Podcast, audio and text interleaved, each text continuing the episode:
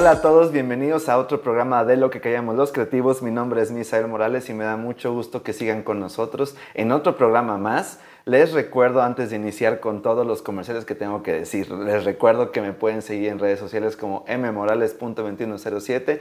Les recuerdo también que pueden seguirnos en nuestras redes sociales. Acuérdense que estamos como lo que callamos los creativos en Instagram, en TikTok y en YouTube. También, si nos están escuchando, probablemente es por Spotify, Amazon Music o Apple Podcast. Les agradezco mucho a la gente que se ha estado suscribiendo y que le ha estado dando like a los videos que llevamos al día de hoy y al contenido que hemos estado subiendo en todas las plataformas. Ha sido un gusto y sigue siendo un placer saber de ustedes por medio de sus mensajes directos. Y también les recuerdo que si quieren comentar algo o si quieren darse a notar de alguna manera, pueden escribirnos en los comentarios de aquí abajo.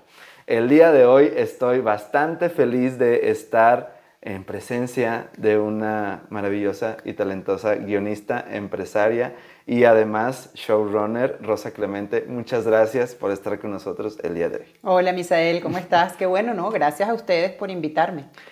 Quiero que conozcan un poquito, antes de iniciar el programa, un poquito de quién es Rosa y de qué es lo que va a ir un poquito el programa del día de hoy, de lo que llamamos los creativos. Voy a pasar a leer la bonita semblanza. Licenciada en Comunicación Social, guionista de cine y televisión con máster en escritura de guion, para Cine y TV de la Universidad Autónoma de Barcelona, alumna de Robert McKee y de Linda Seger. Socia fundadora de Punta Fina, ha sido directora del equipo de escritores de series para Amazon, Sony, Claro Video, TV Azteca, Telemundo, entre otros. Escribió las películas Desautorizados para Elia Schneider, que ganó el premio del Festival de Toronto y Festival del Cairo en 2012. Y a mí me gusta para Ralph Kinnard, premio a mayor película en el Festival de Cine Latino en Los Ángeles 2013. También participó en el cuarto de escritores de Cómo sobrevivir soltero para Amazon y de Brutas Nada también para Amazon. Serie ganadora del premio Produ a Mejor Serie de Comedia. Asimismo, a Rosa le apasiona la docencia y compartir su conocimiento y experiencia por lo que se ha desempeñado como profesora en guion en la Universidad Metropolitana y en la Universidad Católica de Venezuela. Fue también profesora de desarrollo de personajes con arquetipos junguianos en la Maestría de Escrituras Creativas en la Universidad Nacional de Colombia y desarrolló el diplomado el ABC del Showrunner para Centro en México, donde fue profesora de la Cátedra de Guión y de la Cátedra de Creatividad. Se encuentra cursando el doctorado de Creación e Investigación Literaria en Casalam, México. Actualmente finalizó un proyecto desempeñando el papel de showrunner para Amazon Colombia. Habiendo dicho la literatura, hacemos esto a un lado. Y primero quiero que me digas qué se siente escuchar de alguien más una carrera como la que has llevado el día de hoy. Así tal cual, como lanzaste las hojas. Cayeron ligeras. Sí. Mira, la verdad es que te digo que caen ligeras porque por más que son 30 años de carrera, todos los días empiezas como si fuera de cero. Eh, si tienes esa capacidad de seguir aprendiendo, seguir escuchando, eh, seguir llenándote, mm, mm, creo que la vida es más divertida así.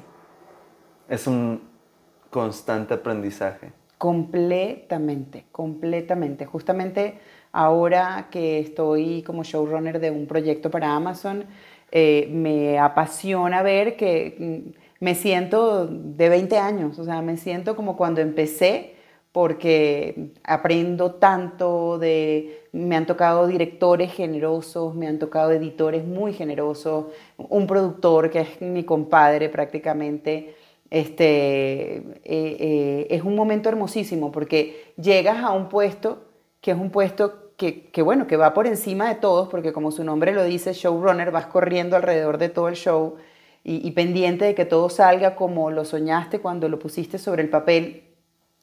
Pero realmente es un puesto al que llegas después de muchos años de trabajo o de experiencia, debería ser así, para darte cuenta que tienes cero experiencia, o sea, que realmente te queda todo por aprender, ¿no? Y, es precioso ver el apoyo tanto de Amazon como de todo el equipo de producción eh, explicándome, ¿no? Bueno, eh, la fotografía es así por esta razón, y, y, tú solamente como creativo dices qué es lo que quieres, ¿no? Quiero que sea más cálido, quiero que sea un poco más frío, quiero que sea más rápido, quiero que sea más lento, y se encarga el director de fotografía, se encarga el editor, se encarga el editor conceptual, se encarga tu director que tienes en set, que es una maravilla, bueno, a mí me tocó uno maravilloso, eh, los mismos actores, ¿no? es precioso, es precioso ver cómo estás ahí como decirte, en el sembradío de, tu bosque y ver cómo cada persona que está alrededor tuyo está arando la tierra, poniendo las semillas, podando los árboles, de un bosque que tú escribiste de una manera específica. Eso es, o sea, de verdad de las cosas más bellas que me han pasado en la carrera. Yendo un poquito justo hacia atrás a la parte de escribir, que es donde te inicias y donde partes, y donde está mi pasión. Y donde está la pasión y, donde nace una historia, donde nace cualquier historia. Eh, algo interesante y algo que, la gente eh, que nos sigue ya al día de hoy sabe es que siempre tratamos de estar buscando diferentes versiones de lo que es ser un creativo, diferentes versiones de lo que es crear en este loco mundo, ya sea en el cine, en el teatro, en la música, en todas las cantidades de versiones que hay para expresar algo. Es bien interesante el crear mundos y el crear personas, personajes o personas. ¿Dónde nace en ti esta intención, esta pasión por escribir? Eso me lo han preguntado varias veces y varias veces me lo sigo preguntando y siempre es la misma respuesta. Eh, cuando era pequeña tenía una niñera eh, que, se encargó mucho, mucho de mi crianza, estuvo conmigo 40 años. O sea, desde el día que nací llegó a mi casa, se fue ya hace unos años, ya mayorcita. y para ella era muy importante que yo hiciera siesta. Y a mí de toda la vida me ha costado mucho dormir de día. Ya de noche no tanto, antes me costaba más dormir de noche, pero me costaba mucho dormir de día. Y hoy en día es igual. Y ella, empeñada en que yo hiciera siesta, me encerraba o sea, cerraba la puerta, tic, tic, con llave. Y a mí eso me, daba, me generaba una angustia espantosa. Tanto que hoy en día yo no cierro la puerta para nada. Yo quisiera vivir en un país en donde uno no tuviera que cerrar las puertas. Pero dentro de mi casa no cierro las puertas ni siquiera en el baño. Entonces, este, una vez cerrada la puerta, yo para evitar esa angustia me comenzaba a crear historias. Y entonces pensaba que iba a venir Batman, iba a entrar por la ventana, me iba a rescatar, yo me iba a convertir en Batichica, me iba a subir a la moto con él, y entonces íbamos a agarrar a los villanos. El villano siempre era mi niñera, por supuesto. Eh, y creo que de ahí en adelante se me quedó esa manía de crear historias para combatir la realidad que no me gustaba tanto, ¿no? Cuando la realidad no me gustaba tanto. Claro. Hoy en día lo sigo haciendo así. Si estoy en un momento de crisis, si estoy en un momento de disgusto, de enojo, como que respiro y me imagino cosas que me tranquilizan, la playa, las águilas, me gusta mucho pensar en águilas volando, o sea, tengo, tengo espacios seguros dentro de mi imaginación. ¿Cómo es pasar de esos espacios seguros en tu imaginación a transmitirlos y a vaciarlos en, en, a lo mejor es muy vieja escuela decir en el papel, ahora en, en digital, ¿no? Pero vaya, vaciarlos y empezar a darles forma en, la escala del 1 al 10 eh, de complejidad, claro, es muy subjetivo y depende del proceso de cada quien, ¿no? Pero para ti, ¿cómo es ese proceso? Bueno, eh, eh, complejo va a depender de, de, quién se dedique a eso o no, ¿no? En principio, o sea, es como si le preguntaras a un corredor de Fórmula 1, ¿qué tan complejo es manejar ese carro? Pues lo veo yo y digo complejísimo, pero él que se sube ahí todos los días debe ser muy divertido. Lo mismo me sucede a mí escribir. Sin embargo, eh, soy de las escritoras que descansa en su equipo y se divierte en su equipo. Si bien puedo escribir sola y me gusta mucho también escribir sola y por eso mismo estoy estudiando literatura y creación literaria, porque ahora voy como a la parte eh, eh, de, la creación solitaria, que fue donde comencé, haber conocido a tantos escritores, pero sobre todo a mi hermano del alma y, y mi socio en la creación de Punta Fina, que es la empresa que tenemos que solamente se dedica a creación de guiones, me, dio esa posibilidad de ver, de valorar y de disfrutar el tema de escribir en equipo. Entonces es un juego y vuelvo de nuevo a la infancia. O sea, así como yo en ese momento me inventaba esas historias para escapar de la realidad, también tenía un grupo de amiguitos con los que jugábamos, y yo me imagino que muchas personas hacen eso, eh, de inventarse los juegos, ¿no? Aún con Barbie y Ken te inventas, bueno, esta es la mamá, este es el papá, van al trabajo. Claro. Pero nosotros nos inventábamos muchas cosas sin juguetes, ¿no? Sino siendo, bueno, ahora somos una manada de tigres en un bosque que se está incendiando y se nos quedó el hijito atrapado. Entonces devuélvanse y agárrenlo. Es decir, estoy inventando melodramas desde que tenía cinco años. Em, y eso, e, ese juego en equipo me divierte muchísimo. Todas las, todas las, las fases de la escritura me gustan, pero argumentar es la que más me gusta. Me divierte muchísimo porque estás con el equipo, cada quien da, da, una idea, wow, esa está genial, agárrala, pon esta otra, pon esta. Es como que tienes muchos materiales en la, en, en, la mente de cada uno de tus escritores claro. y te puedes dar el lujo de decir, agarro esta plastilina, agarro este palito de madera, agarro esto y armo esta cosa, ¿no? Entonces, eh, ese momento de la argumentación me apasiona y es el momento en el que de nuestros espacios seguros de la creatividad y de la mente pasan a, pues ya no el papel, afortunadamente nuestros arbolitos ya cada vez están más seguros, eh, pasan a ese, a ese mood board, a ese beat board en donde escribimos las ideas y luego de ahí entonces sí comenzar a tejer. Pues no, ellos, los escritores me dan los hilos y de ahí yo empiezo a tejer. ¿Dirías que fluyes mejor en equipo que en individual? Definitivamente, definitivamente. Y para esa gente que hace imágenes y, y, y memes y cosas este, motivacionales, que siempre dice si quieres ir en equipo, este, llegas más seguro, pero solo llegas más rápido, para, a mí no me funciona así para nada.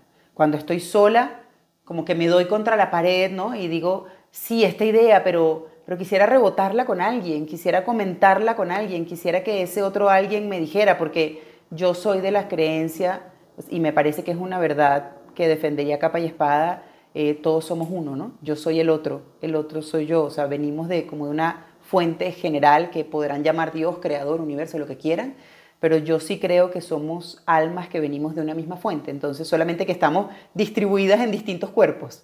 Entonces, recogiendo esa unidad, tú tienes parte de mi creatividad, yo tengo parte de tu creatividad. Entonces, ven y, compartamos, ¿no? Compartamos eso que nos pertenece a ambos. Claro. Eh, eh, entiendo que aquí en la Tierra los derechos de autor tienen cada nombre.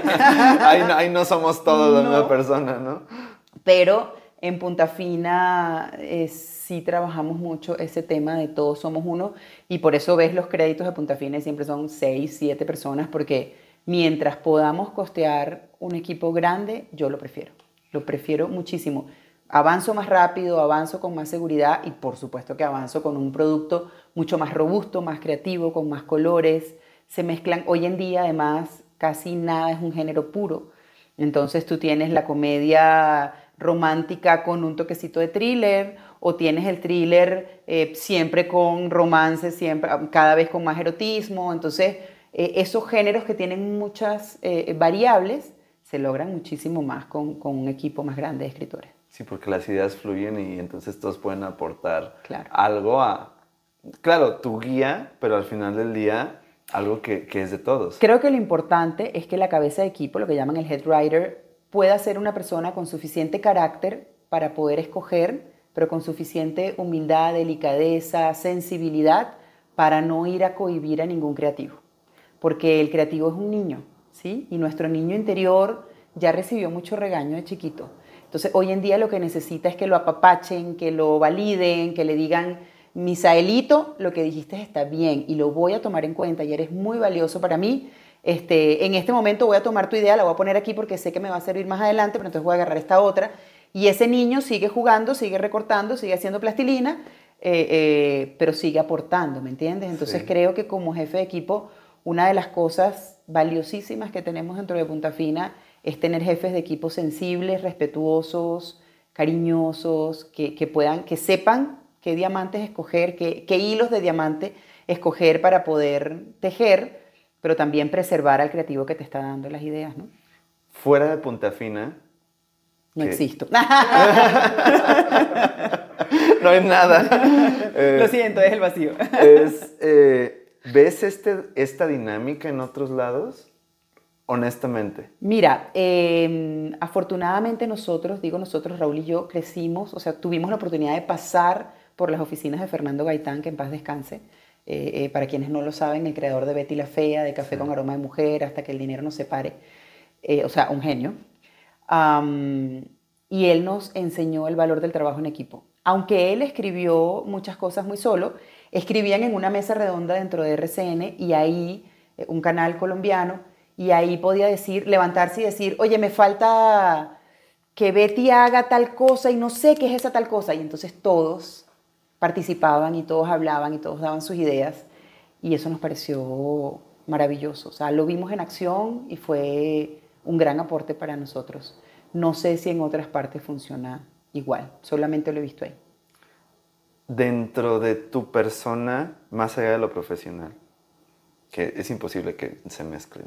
La, profesional, la parte profesional en este aspecto, en este ámbito creativo, es parte de quién eres, pero Por eso, sí. ¿qué es lo que a ti como persona te da el crear historias? ¿En, qué te llena? ¿En qué parte de ti? no hay una parte de mí que no cree historias. Se encuentra, ajá. No hay una parte de mí que no esté creando historias. Eso a veces es bueno, a veces no tanto. Este, porque es mi pasión. Y la pasión yo creo que es un fuego que enciende la locomotora y hace que avances. Entonces, en esa pasión es donde sigo estudiando, lo que te digo, estoy estudiando literatura, este, e, e, esa pasión es la que me hace levantarme todos los días y decir, qué emoción, hoy tengo que escribir el capítulo 3 de tal proyecto. Eh, o sea, es, es, lo que me hace moverme, el tema de escribir historias. Digo para bien y para mal, porque también en mi vida personal, sentimental, por ejemplo, tengo que parar de escribirme historias, ¿no? Porque entonces, en vez de estar en paz, estoy yo ya pensando, bueno, entonces, ¿y si más adelante pasa esto?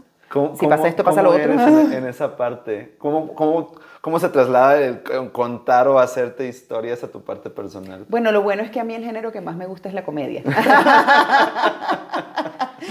Bendito sea que es el género. Entonces, si no es el thriller, no, el melodrama también me gusta mucho. Pero afortunadamente, este, mi pareja es una persona bien pacífica y como es psicólogo, rápidamente me agarra la onda y me dice, eh, eh, eh no, no, estamos ahorita en ficción, deja eso para la ficción y aquí eh, siempre me vive haciendo lo que él llama, haz un sentido de realidad. ¿no? Entonces, por ejemplo, al principio yo, mm, quizás por este tema de que si tú tienes un producto sin conflicto no funciona, ¿no? Un, un, guion sin conflicto no vende. De ahí parte la historia. Entonces, este, en la vida real, pues más bien tú estás evadiendo o sea, tratando de solucionar el conflicto, más que evadir, confrontar y resolver.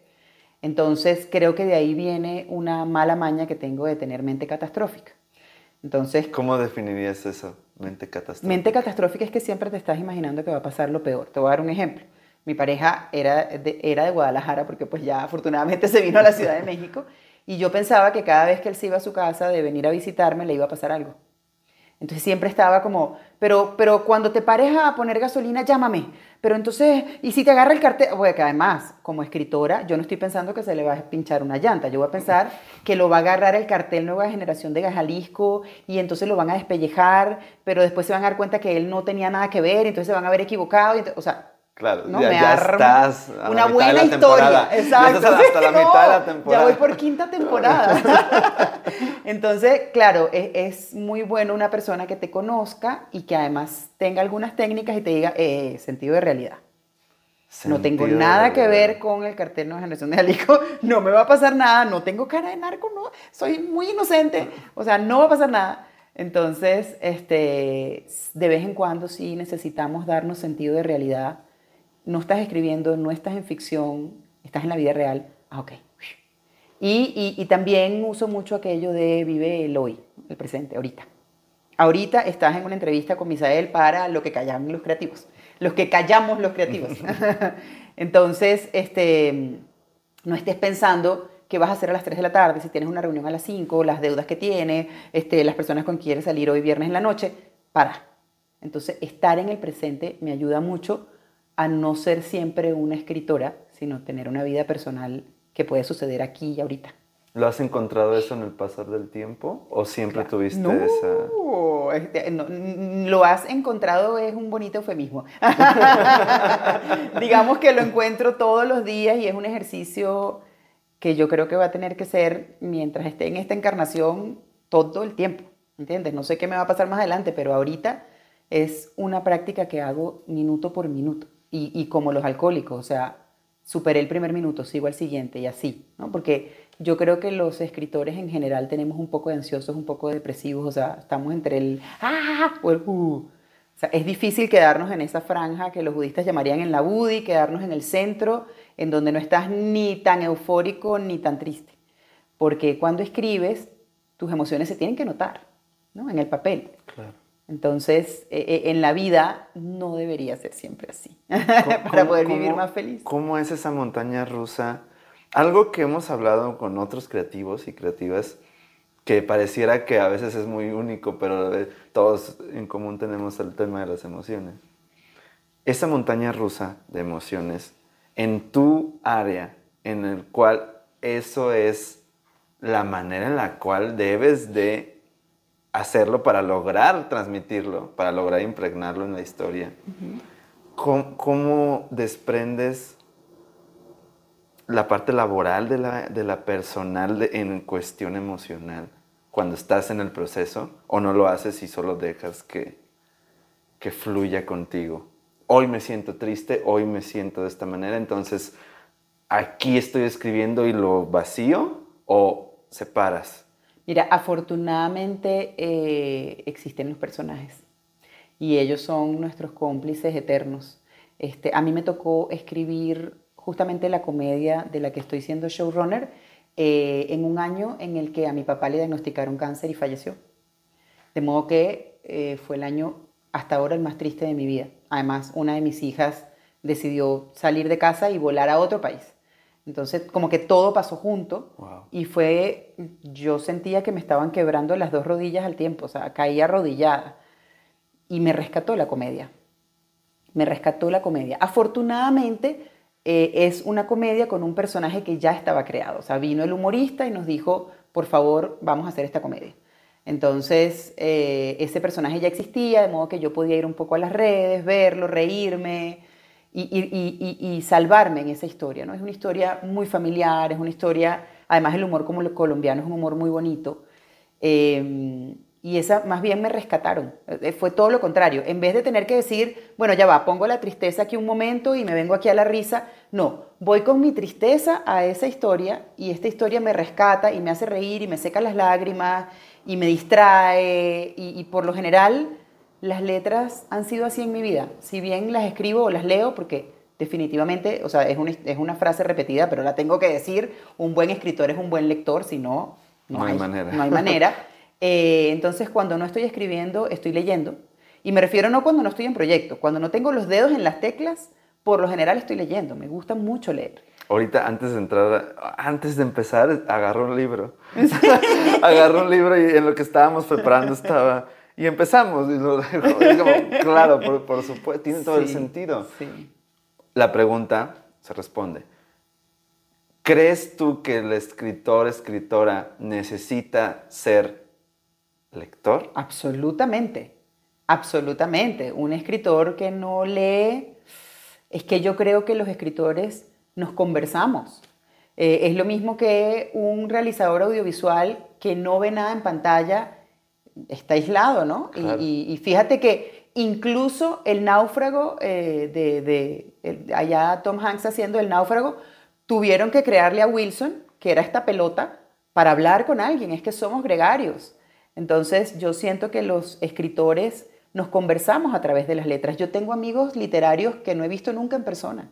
Y cuando los veo me da miedo porque digo, y si los conozco y son diferentes que en el libro, no, no quiero, no quiero. Ahora mismo fui a Toluca a ver a Rosa Montero, que es una de mis escritoras favoritas, y, me daba susto acercarme. Y le dejé una carta. Yo dije, si ella me deja sus libros, bueno, yo al menos le dejo estas letras. Qué hermoso. Y me respondió el correo y me asusté tanto y no le he podido responder porque digo, ay, ahora esto se va a volver de verdad de carne y hueso y, no estoy tan segura. ¿Qué, ¿Qué, les puedo preguntar? ¿Qué le escribiste? es que yo la conozco desde que vivía en Caracas y era una pasante en un periódico.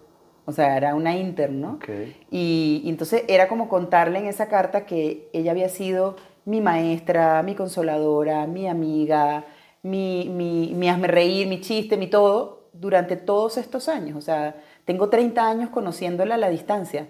Entonces, esa carta era un poco contándole esa trayectoria y dándole las gracias, como cada uno de sus libros me había rescatado en cada momento. Porque, por ejemplo, en la pandemia ella sacó La Buena Suerte y yo estaba en un momento personal muy rudo. Bueno, yo creo que todos, pero cuando te toca encerrarte con una familia y te das cuenta que eso no funciona y comienzan temas de violencia y de todo muy duro. La Buena Suerte era un libro sobre la felicidad, la felicidad como una elección. Es un libro maravilloso de Rosa Montero y lo saca justo durante la pandemia. Llega publicado y para mí fue como si llegara una balsa y me subí en esa balsa y navegué y me fui. Wow. Entonces, sí, muy precioso, muy precioso. Su- sus libros me han rescatado. Ahora mismo me estoy leyendo de ella El peligro de estar cuerda y, y es un libro que me rescata porque dice, ay, no soy yo sola la loca en esto, ¿no? Estamos todos un- cableados diferentes. ¿Has pensado, o alguna vez pasa por tu mente, que así como te pasa a ti, tú has llegado a ser el rescate? Me lo han dicho y me he sentido, se siente muy lindo. Me lo han dicho, por ejemplo, con De Brutas Nada. De Brutas Nada es una serie que, que yo quise mucho porque está basada, o sea, es la reescritura de la primera serie que yo escribí cuando migré a Colombia. O sea, al salir de mi país a los 33 años de Venezuela, llego a Colombia y lo primero que escribo, oye, porque de verdad fue una bendición enorme, con, con todo un montón de angelitos en esa historia, ¿no? Pero lo primero que escribo es Los caballeros las prefieren brutas. Era la primera producción, además, pan regional. Iba a ir desde México hasta la Patagonia, incluso US Hispanic. Entonces, nos vio mucha gente, había que hacer reír a todas esas nacionalidades, cosa que era dificilísimo. Claro, porque Y tienes también- que llegar a un punto Sí. medio. Sí, ha- había que darle a todos un Sí. poquito, ¿no? O sea, tacos y carne a los argentinos y hallacas a los venezolanos y así, ¿no? A todos. Eh, y fue un equipo muy precioso, de verdad me quedé con gente que quiero mucho, de, que conocí allí. Eh, y bueno, 12 años más tarde me llama Sony para escribir de Brutas Nada, que era Los Caballeros las prefieren brutas, ahora remasterizada, como decirte, pues con las redes sociales, con los celulares, con el tema de género, con todo el feminismo, con todo eso. Fue muy divertido volver a escribir. Entonces, Punta Fina escribió, yo fui la head writer de la temporada 1 y 2. Entonces, este, después ellos siguieron con otro equipo de Sony, pero esas dos primeras temporadas fueron unas creaciones que para mí fueron, me tocaron mucho el corazón. Entonces, eso se notó en la pantalla y hay gente que se me ha acercado a decirme, soy fan de tus temporadas de Brutas Nada y no te imaginas cómo me salvaron la vida también en la pandemia o cómo me dieron un consejo con una pareja. como- y, bueno, me da mucha gracia y, me siento muy bendecida de, vivir eso, ¿no? Ahora, como pasar, pa- pasar, ahora sí, pasar de, de crear y de formar estas historias, estos personajes, a estar a cargo de una producción, a estar a cargo de un proyecto como un showrunner. Y, y voy a ser más específico porque en México, sobre todo, en el mundo, pero en México creo que es importante hablarlo, como mujer. ¿Cómo es? ¿Cómo fue o cómo está siendo ese proceso? Mire que hablando justamente de ese tema de género, este, eh, del lado del cliente, tengo 90% del equipo son mujeres. O sea, la gerente creativa, la gerente de producción, la gerente de postproducción. ¿Por tu decisión? No, no, no, no, no, no, no, no. así. Llegué allí, el, el cliente compró la, la historia cuando me volteé a ver, eran puras mujeres muy queridas, además conocidas de otras producciones, de otros tiempos, y reencontrarlas ahí fue como, ay, qué bello. Qué genial. Sí, sí, además unas mujeres súper solidarias, hay una sororidad enorme. Eh, y luego irme de este lado de la producción y el 90% del equipo son varones, ¿no? Son hombres. Entonces, eh, yo siento que yo tengo una energía masculina fuerte, o sea, que, que- que soy una persona con un carácter templado, eh, que no me cuesta tomar decisiones. Digamos que mm, estando al frente de los dos lados, porque finalmente el showrunner es el que le da la cara al cliente, se lleva los regaños, también se lleva las felicitaciones, afortunadamente, pero se voltea. el punto en medio, Sí, se voltea y es la que tiene que darle las buenas o las malas noticias al equipo. Entonces, así mismo como te digo que tengo una energía masculina fuerte, alta, este, también tengo una sensibilidad femenina. Soy mamá de tres hijas, este, eh, en administraciones pasadas tuve más hijos. Entonces tengo como esa sensibilidad de poder cuidar, como te digo, al niño interior del creativo y decirles, mira, en este momento como que esto no está gustando tanto, vámonos por este otro lado y tal. Em, pero lo más bonito de que esto haya llegado en este momento de mi vida, que ya tengo como una experiencia recorrida, y, por eso sí les digo a, todos tus likes y a todos tus suscriptores, eh, que si una cosa es importante es que comiencen desde temprano. Desde temprano, ¿por qué? Así sea cargando cables, ¿entiendes? Porque la experiencia te va dando roce. O sea, estar en el set te va dando humildad, te va dando un ubicatex, que es tan importante, este, y te va dando la experiencia, poder decir, llevo tanto tiempo en el set, ya yo sé qué hace un gaffer, ya yo sé qué hace, porque ciertamente yo llevo mucho tiempo de escritora, pero mucho tiempo yendo al set. Coleadita, ¿no? Porque los escritores no éramos los más queridos en el set. Ahora que aparece esto del showrunner nos da un espacio interesante para estar, este, pero estar en el set te deja ver, cada uno de los puestos te deja ver cuáles son eh, los obstáculos, los problemas que soluciona cada persona, te deja ver que el director de fotografía se jala de los cabellos cuando sale el sol radiante, que para ti es, ¡ay, salió el sol! Y para él es, no, Dios mío, volver a planificar toda la iluminación. O sea, no entiendes cuáles son sus alegrías y, y sus tristezas Sí, y frustraciones. ¿Qué significa una hora mágica? Este, ¿Qué significa para un sonidista que estemos al lado de una perrera, por ejemplo? ¿Cómo escogieron esta locación al lado de una perrera? Entonces, porque no sabes a qué hora se van a callar los perros, o sea, al menos al lado de un colegio, sabes que en clase puede que estén un poco calladitos. Entonces... Y ves los mundos, todos los otros y ves mundos. Todos los mundos y es tan precioso. Entonces, eh, eh, eh, realmente el tema de ser mujer solamente me hacía, en mis momentos de café, ¿no? de sentarme a tomar el café, pensar Qué bonito el apoyo de este lado, qué bonito la fuerza que tengo que tener de este lado, qué bonita la, la que, que, mis dudas, pues tengo a mi socio y a mi hermano Raúl a quien llamar y decirle, hermano, tengo esta duda, ¿tú qué piensas? ¿Tú qué tal? Creo que una de las cosas más valiosas del ser humano y de los creativos es tener la humildad de poder preguntarle a otra persona. Porque finalmente, este, sí, eres tú quien tiene que tomar la decisión, pero es, bonito poder rebotar contra, contra las paredes creativas de otras personas que sabes que quieren lo mejor para ti y para el proyecto. ¿no? Entonces, eh, búscate, mm, dicen que en la multitud de sabios está el buen consejo. Pues búscate personas que sepas que son sabias para preguntarle. Búscale, búscate personas que sepas que pueden aplacar su ego y que lo importante para ellos no va a decir yo fui el que te dije la idea, sino qué bonito quedó ese proyecto, ¿no? Sin, sin que sea necesariamente indispensable para ellos que aparezca ese nombre y ese momento en el que ellos dieron la idea. No, ese sino reconocimiento ese reconocimiento. Creo que para, creo que una persona, o sea, esa multitud de sabios es la que no se ve, pero que finalmente dieron su opinión allí y, te ayudaron en el momento de tomar una decisión. Porque créaslo o no, y seguramente lo crees porque has estado con varios creativos sentados y sé que además has hecho mucho audiovisual, este, cada decisión es trascendental. ¿Tomo este plano o no lo tomo? Me llevo esta producción una hora más y mañana empiezo más tarde, puede que llueva más tarde. Este, elijo esta música o no la elijo, me voy con esto por efectos especiales o no. O sea, cada decisión es trascendental a nivel de presupuesto. No sabes si tú eres la barrera entre el rating y la pantalla. Perdón la palabra rating, sé que es viejísima. No, pero... pero pues sí, o sea, finalmente lo que queremos es que muchas personas nos vean, ¿no? Sí. sí Entonces... Este, Visualizaciones, Visualizaciones, eso. sí, y, y, al final del día lo tengo muy presente, justo con, con producción hoy venía hablando de ti. eh, y venía platicando cuando te conocí, estábamos en set, y tú como escritora no tendrías justo, ahorita me, me, conectó con lo que acabas de decir, no tendrías por qué, no tendrías por qué haber estado, querías estar.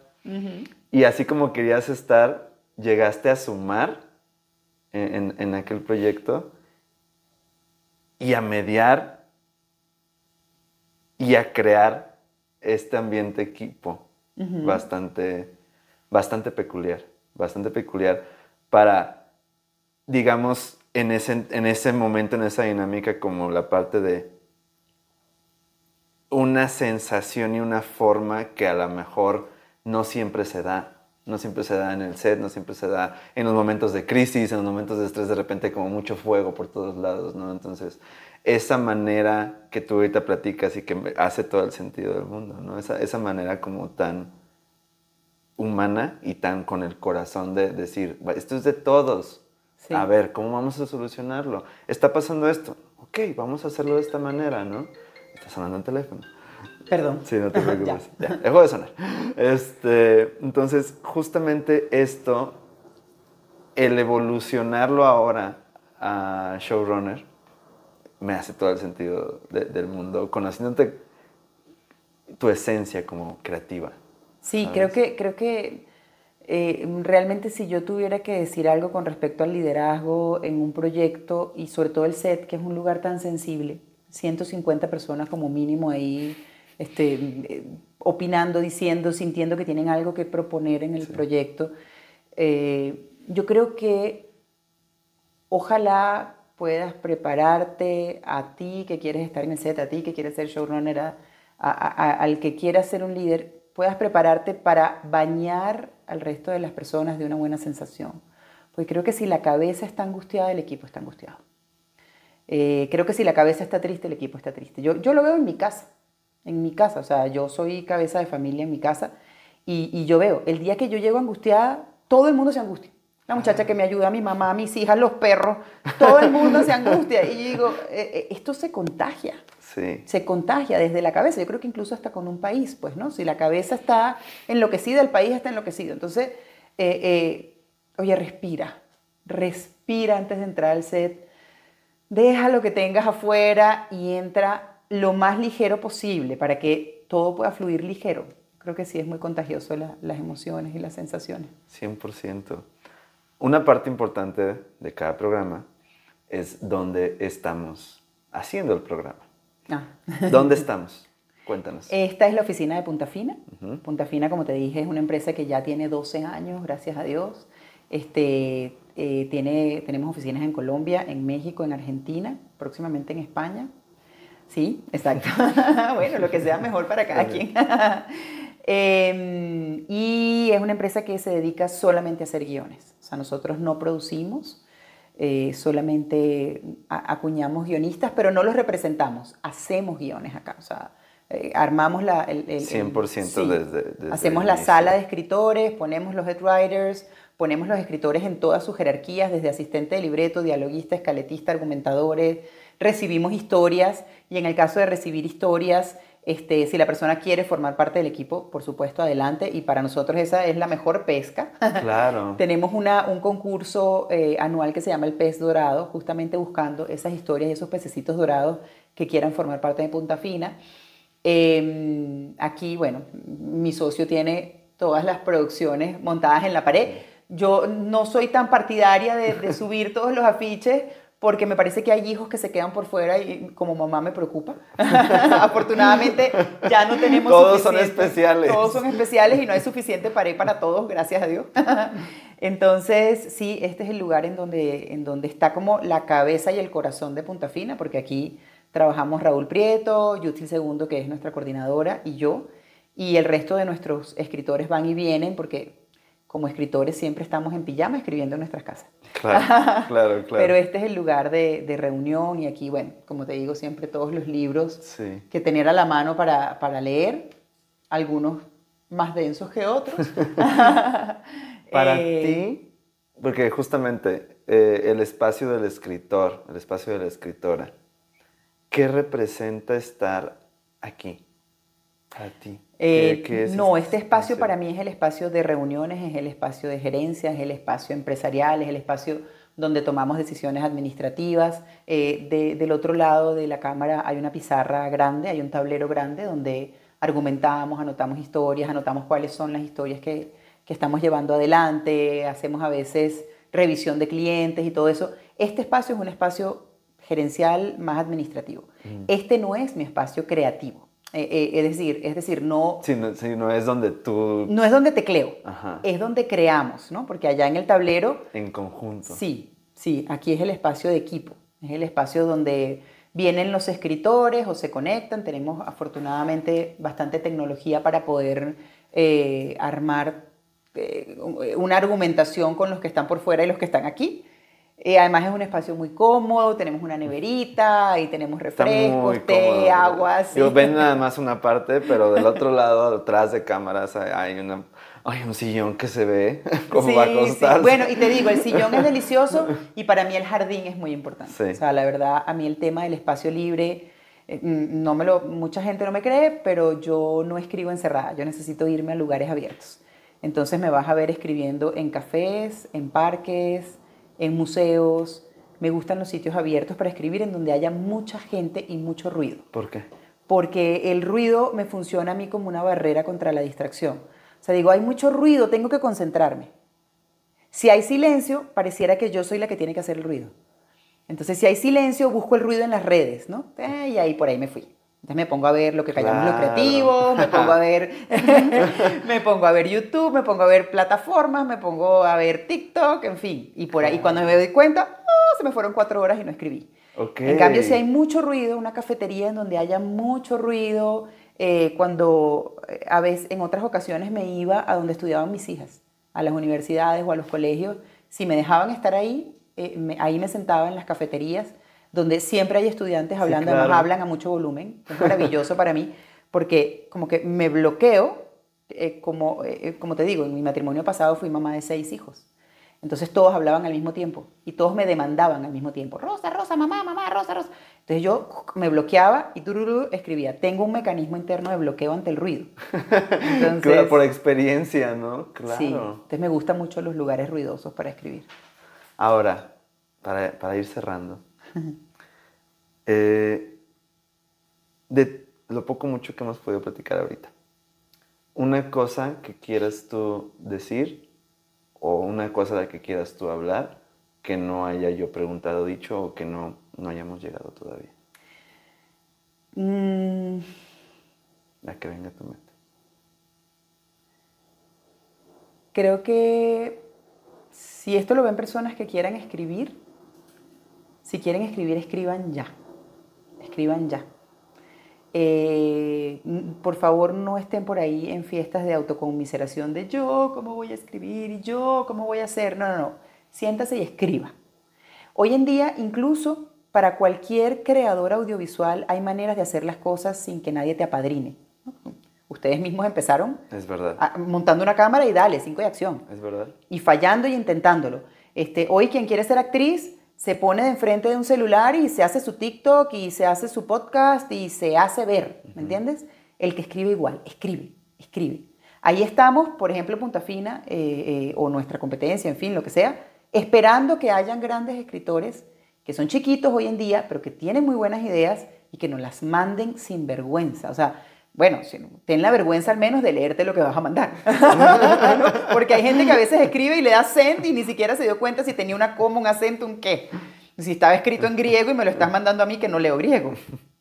Este, por ahora.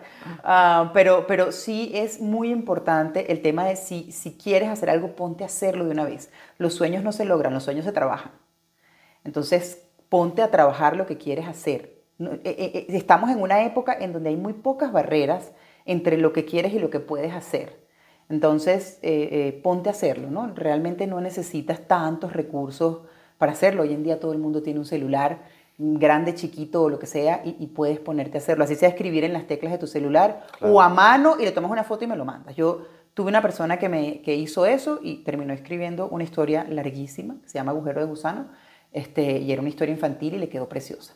para Punta Fina. Y la otra que creo que es importante hoy en día incluso para la humanidad y como creativos eso me parece esencial es que tomemos tiempo para mirarnos hacia adentro. O sea, creo que las mejores historias están del lado de adentro. Y, y, si cada uno de nosotros tomara, así fuese cinco minutos al día o en la noche o cuando quieras, para sentarse y ponle la palabra que quieras, oración en silencio, meditación, revisión personal, mm, lo que quieras. Sencillamente cerrar tus ojos y pensar qué hay adentro. Pon una palabra, lo que tú quieras, esperanza, amor, miedo, odio, pon la palabra que tú quieras y piénsala. Y mira qué aparece. Esas son las historias que hay dentro de ti. Esas son tus historias verdaderamente honestas.